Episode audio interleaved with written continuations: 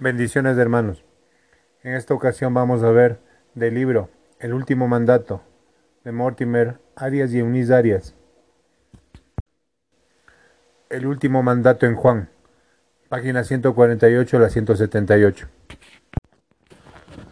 Juan 20, del 19 al 23, versículo 19.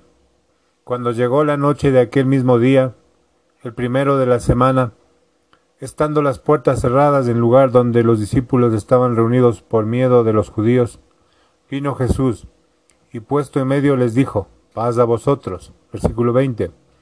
Y cuando les hubo dicho esto, les mostró las manos y el costado, y los discípulos se regocijaron viendo al Señor. Entonces Jesús les dijo otra vez, paz a vosotros. Como me envió el Padre, así también yo os envío. Versículo 22. Y habiendo dicho esto, sopló y les dijo, Recibid al Espíritu Santo. A quienes remitiréis los pecados, les son remitidos, y a quienes se les retuviereis, les son retenidos.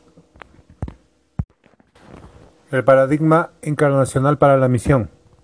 En realidad, el Evangelio de Juan ha sido uno de los instrumentos favoritos para la evangelización por medio de la literatura y una fuente inagotable de mensajes evangélicos.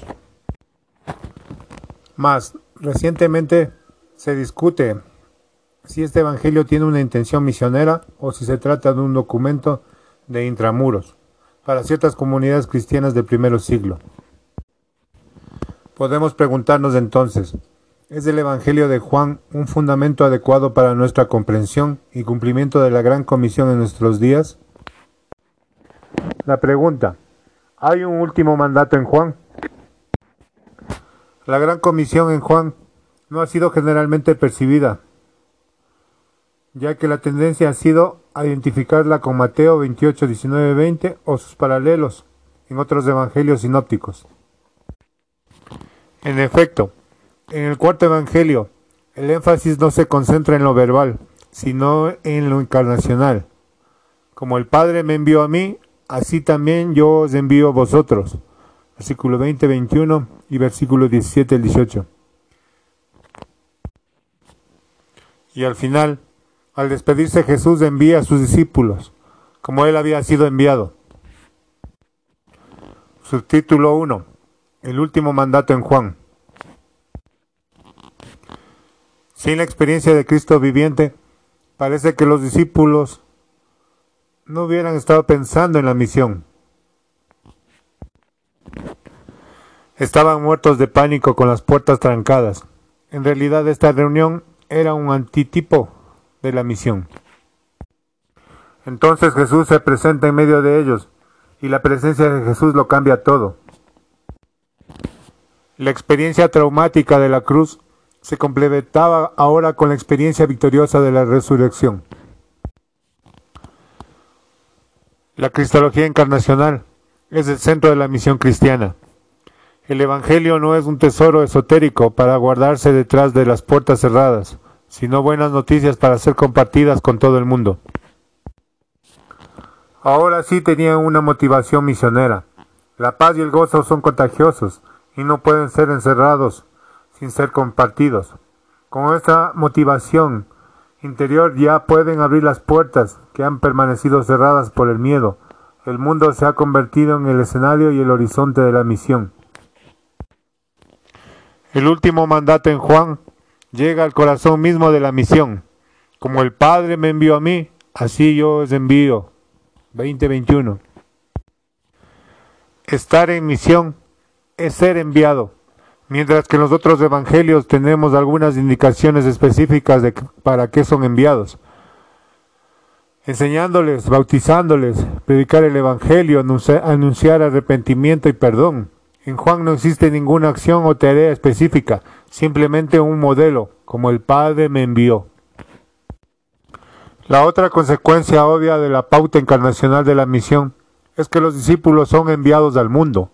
Como tú me enviaste al mundo, así los envío yo al mundo, dice Jesús en oración intercesora en 17-18.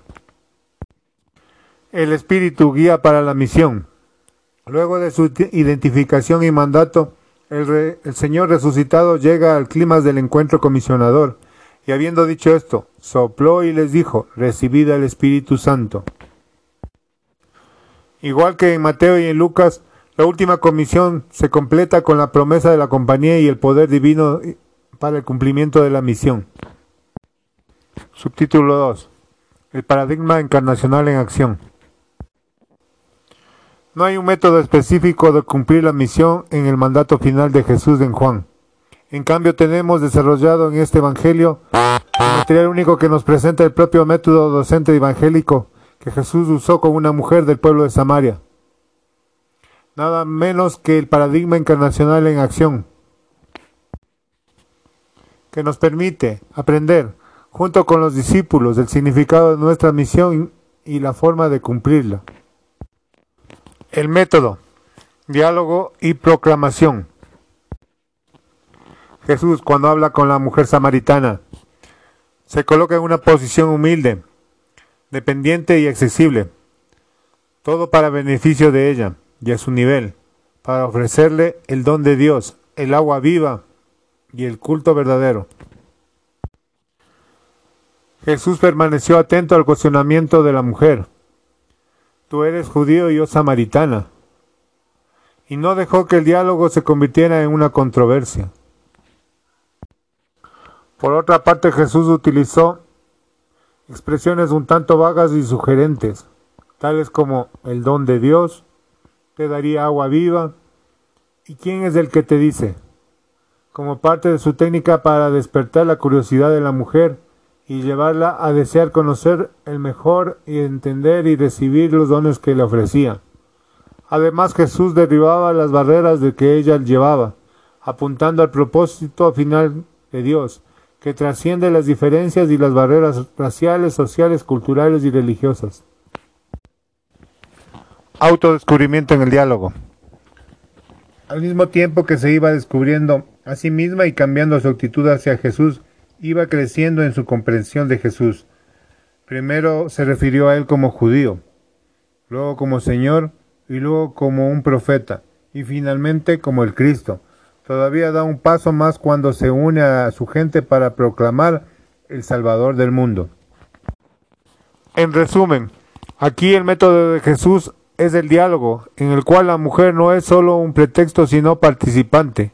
Por eso podemos decir que en el Evangelio diagonal el estilo de Jesús es el oír primero, después viene la proclamación y esta proclamación viene como un ofrecimiento de gracia, el don de Dios del agua viva. El diálogo que fue para Jesús el medio de la proclamación y revelación fue para la mujer el medio de un viaje de descubrimiento de sí misma, en el paradigma evangélico de Jesús, revelado y autodescubridor, escucha y proclamación, van juntos simultáneamente. El contenido, la vida. Jesús levanta el tema de la vida desde el principio mismo de la conversación con la mujer samaritana. Usa para ello la metáfora del agua como un punto de partida. Él te dará agua viva. Jesús ya apunta a la vida como don de Dios y asimismo como el dador de la vida.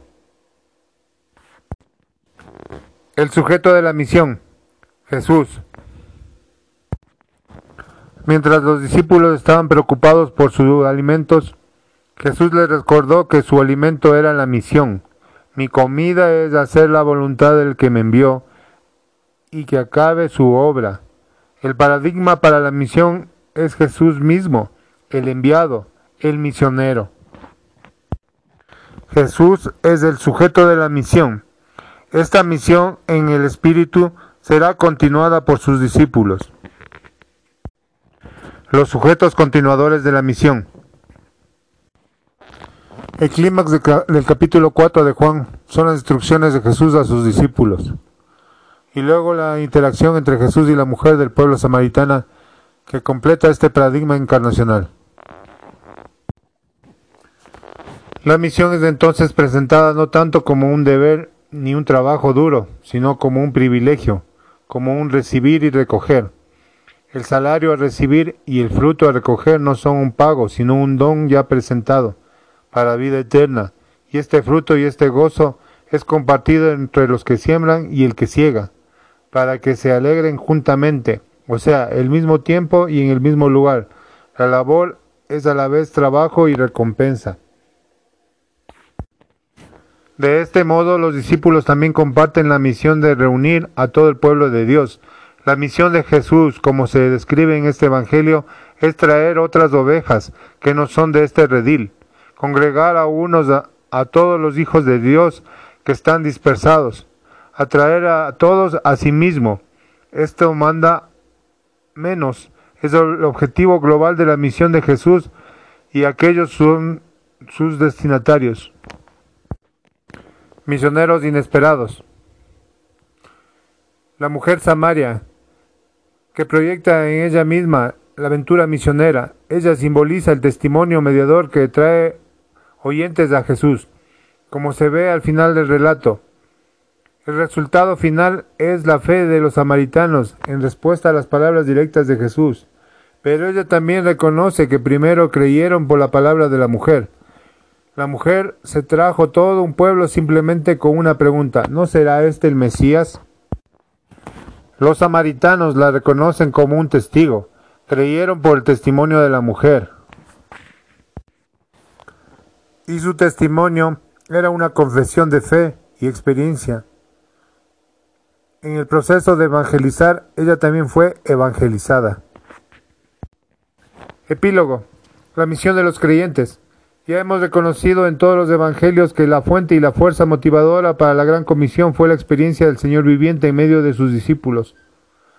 Los futuros misioneros que vinieron detrás de los primeros discípulos, sin embargo, no tuvieron la misma oportunidad de ver al Señor resucitado y creer en Él por medio de esta experiencia única de su presencia.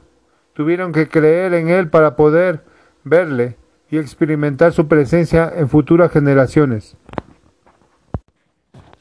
Para el evangelista no hay duda, Jesús es el enviado y nosotros también somos enviados con Él. En eso consiste nuestra vida y nuestra misión, porque la única manera de ser auténticamente humanos es siendo enviados por Dios. Nada menos que esto es el significado del paradigma encarnacional para la misión.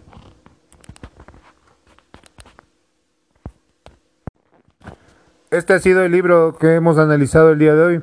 Es el final. Bendiciones mis hermanos. Que el Señor les bendiga. Amén.